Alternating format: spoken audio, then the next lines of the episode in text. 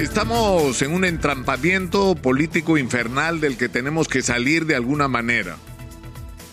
El presidente de la República, en una situación eh, que no ha ocurrido hasta hoy, está siendo sometido a investigaciones por supuesta participación en actos de corrupción eh, que nunca ha pasado antes y que debió pasar antes. Es decir, hemos tenido y tenemos a prácticamente todos los presidentes de las últimas tres décadas o presos o prófugos de la justicia o eh, suicidados para no ir presos o, o esperando el inicio de sus juicios que probablemente los lleven a la cárcel.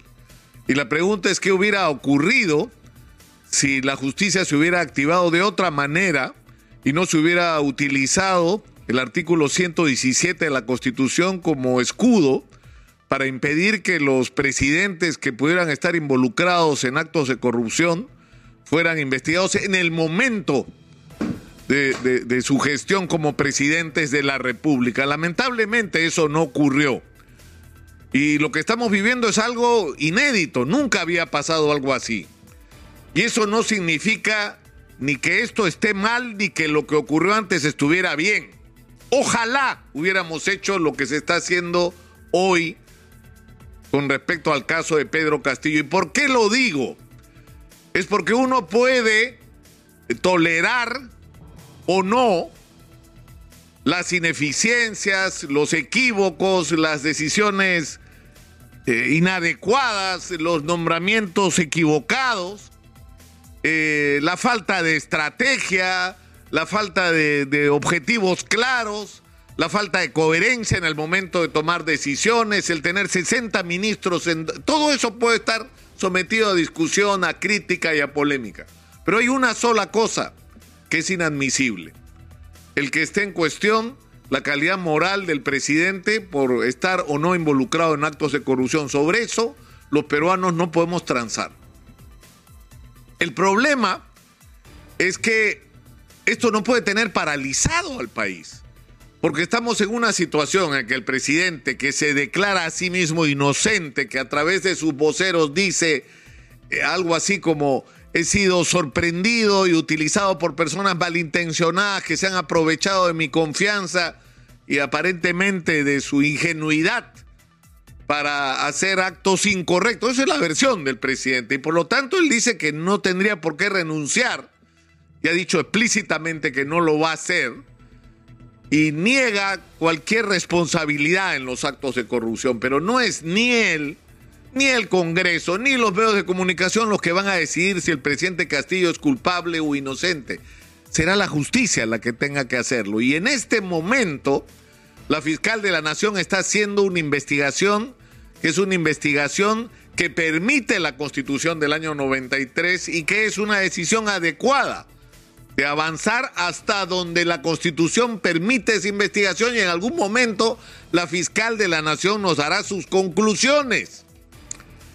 Y esas conclusiones lamentablemente no pueden ir más allá que eso, que conclusiones, porque no va a poder dar el siguiente paso que debería ser, en el caso de que le encuentre responsabilidad el presidente Castillo, avanzar hacia acusarlo como debería hacerse con cualquier ciudadano, pero él no es un ciudadano cualquiera.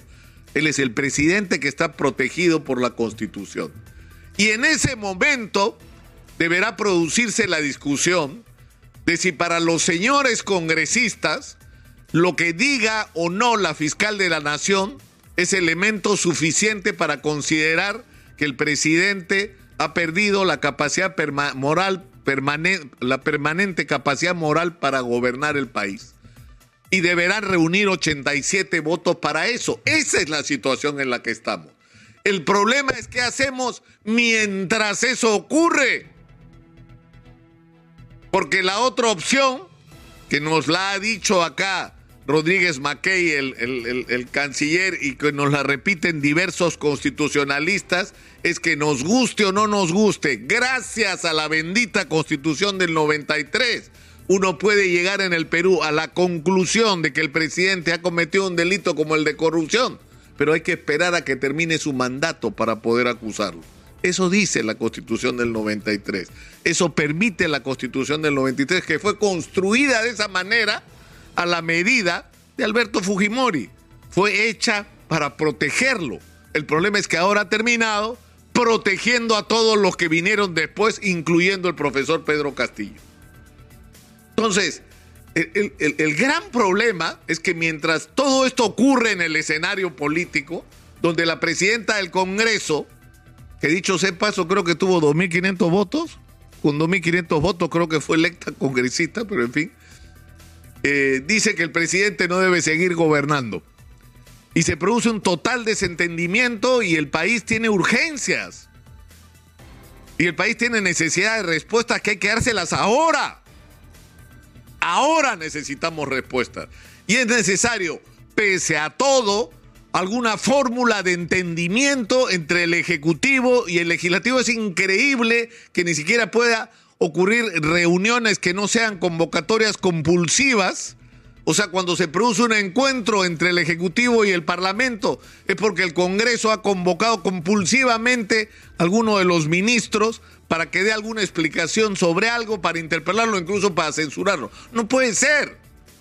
Necesitamos un mínimo entendimiento para que este país sea gobernable. Porque hay urgencias que no pueden esperar y oportunidades que vamos a perder si no hacemos lo que tenemos que hacer ya. Y estoy hablando no solo de la crisis de inseguridad que nos agobia, de la lucha contra el desempleo en el Perú, de la falta de oportunidades para los jóvenes, de la necesidad de promover el empleo público masivo, la construcción masiva de viviendas populares, las obras de infraestructura, haciendo carreteras y caminos en todo el país para integrar a los peruanos, la necesidad de hacer obras de agua y, alcantarillado para que nadie viva sin el acceso a algo tan elemental como el agua, y eso son obras públicas, y hay que hacer reservorios y represas y hay que ayudar a resolver el problema del agua en el campo, que es una urgencia y una necesidad. Y hay que hacer como estas muchísimas tareas que son absolutamente posibles de realizarlas en consenso porque no tienen ideología. Porque deberían ser objetivos comunes que todos deberíamos tener como país, más allá de nuestra diferencia, deberían ser lo que se denominan las políticas de Estado.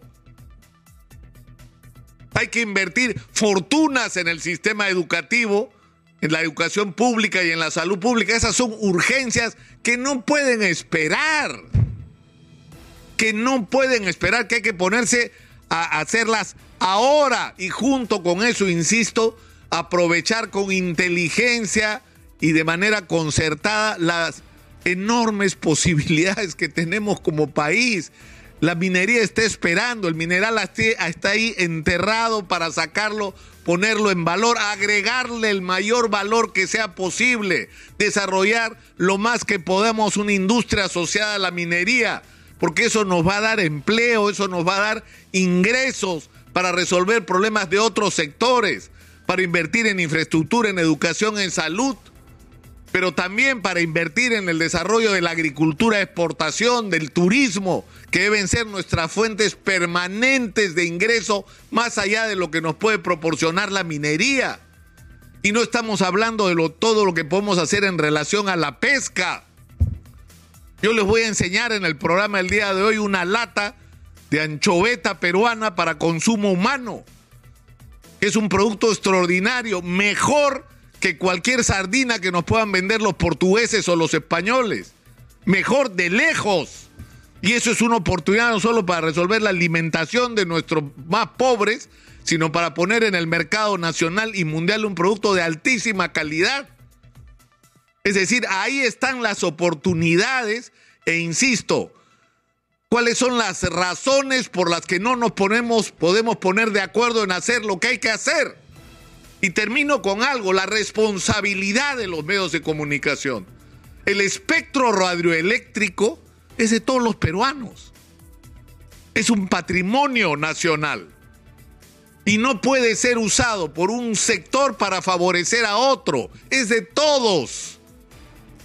Y debe ser utilizado para entretener a la gente para ayudar a que la gente se enriquezca, eventualmente para ayudar a educar a la gente, para construir mejores ciudadanos, para mostrar la manera en que los ciudadanos debemos relacionarnos unos con otros y para informar, pero también evidentemente para debatir y para ejercer el derecho a opinar. Pero los medios de comunicación no pueden ser instrumentos de un sector de la política peruana para contra otros. No pueden ser instrumentos para hacer la campaña electoral a favor de un candidato y para destruir a los otros. Eso se tiene que terminar. Necesitamos que los medios de comunicación replanteen su relación con la sociedad y sean abiertos y sean espacios donde el, ciudadano tenga la seguridad de que va a ser informado de todo lo que está disponible en términos de información objetiva para que sea el propio ciudadano el que tome sus decisiones y que no pretendan decidir por nosotros. Y que se hayan convertido en algunos casos en espacios para el insulto, para la degradación, para la aberración, para la falta de respeto, para incentivar la violencia y el odio entre los peruanos, porque hay medios de comunicación que incentivan el odio, la división. No puede ser que eso siga ocurriendo y que los ciudadanos lo toleremos. Pero en fin, yo creo que estamos en una circunstancia sinceramente muy, muy complicada. Muy complicada y, que requeriríamos otro tipo de clase política. De gente que no solamente tiene objetivos claros con respecto a dónde quiere conducir el país, sino que tenga la madurez para actuar con la responsabilidad que una circunstancia como esta exige. Eh, Acá se ha dicho hay que reunir al acuerdo nacional para crear un espacio mayor donde no solamente estén el Ejecutivo y el Congreso matándose unos a otros, sino tengamos un espacio donde se escuchen otras voces, a los gobiernos regionales, a, los representantes del mundo empresarial, de las organizaciones sociales, de las iglesias, en general de la comunidad para que se escuchen otras voces y se busquen términos de entendimiento y se logre un gabinete que tenga el respaldo, si no el presidente, por lo menos un gabinete que tenga el respaldo y el consenso de la mayor cantidad de sectores de la vida nacional. Eso es una urgencia, eso es algo que no puede esperar y esa debería ser la primera tarea en la que debería estar abocado no solo el presidente de la República, sino los sectores que, algo de responsabilidad tengan en el Congreso de la República y en la política nacional. No sé si es demasiado pedir, porque el hartazgo de la gente con respecto a lo que está pasando, el sentimiento de que mejor se vayan todos y empecemos de nuevo, eh, tiene un límite. Es decir, la gente en este momento está pasivamente cuando le pregunta, ¿y usted qué cree que se vayan todos? Pero lo están diciendo sentados desde sus chambas, donde tienen que matarse algunos 14, 15 horas al día para poder alimentar a sus familias, pero eso tiene un límite.